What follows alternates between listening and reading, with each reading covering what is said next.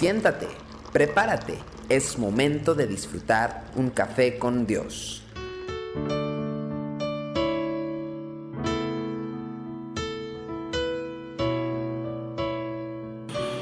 Bienvenidos a Café con Dios.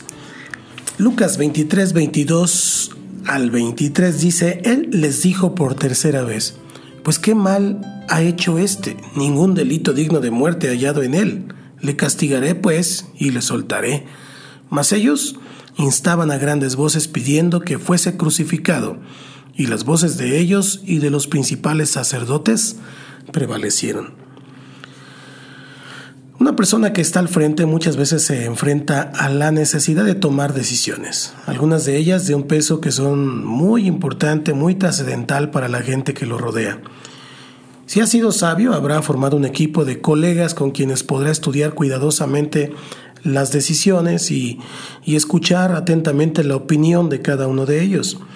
En última instancia, eh, deberá hacerse cargo de las decisiones y comunicar al pueblo qué determinación ha escogido. Finalmente, él tiene la palabra.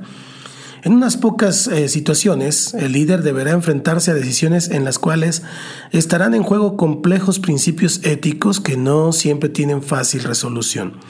Su decisión probablemente sea el resultado de una agonía en un proceso de evaluación en el cual habrá pesado una y otra vez cada aspecto del tema que está bajo consideración.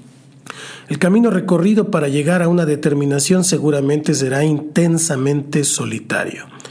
Sea cual sea la particularidad del proceso de decisión, siempre habrá una constante. Personas que usarán todo tipo de presiones para asegurarse que las cosas se decidan como ellos quieren. La presión puede venir por medio de las amistades del líder, o en la mayoría de los casos, sin embargo, la presión se hará sentir por medios más agresivos desde el uso de los versículos que apoyan la opinión del que sugiere el camino a seguir, hasta la amenaza y la formación de bandos que trabajan incansablemente para conseguir el cometido.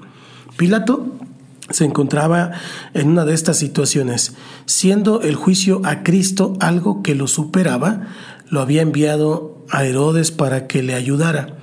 Sin embargo, este último se había desentendido del tema regresándolo de nuevo a Jerusalén.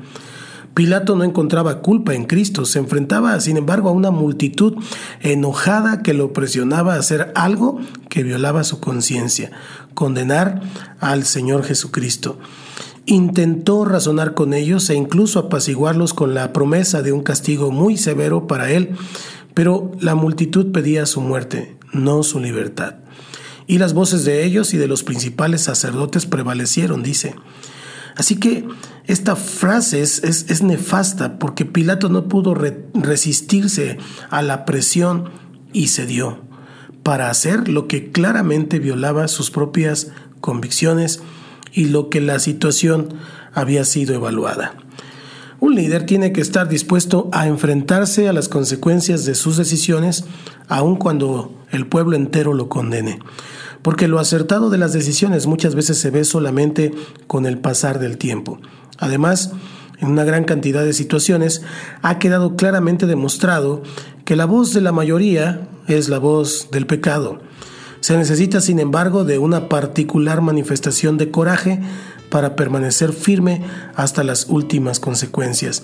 El que escoge lo correcto, no obstante, será reivindicado por el Señor cuando llegue el tiempo.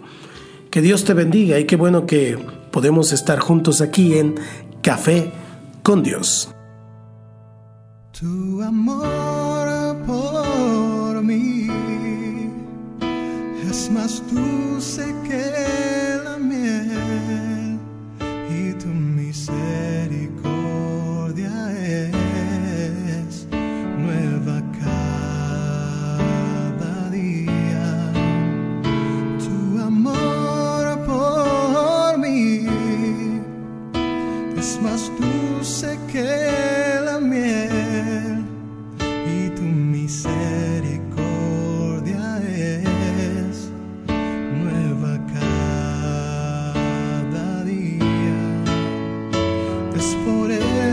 que te alabo, es por eso que te sirvo, es por eso que te doy todo mi amor. Es por eso que te alabo, es por eso que te sirvo, es por eso que te doy todo mi amor.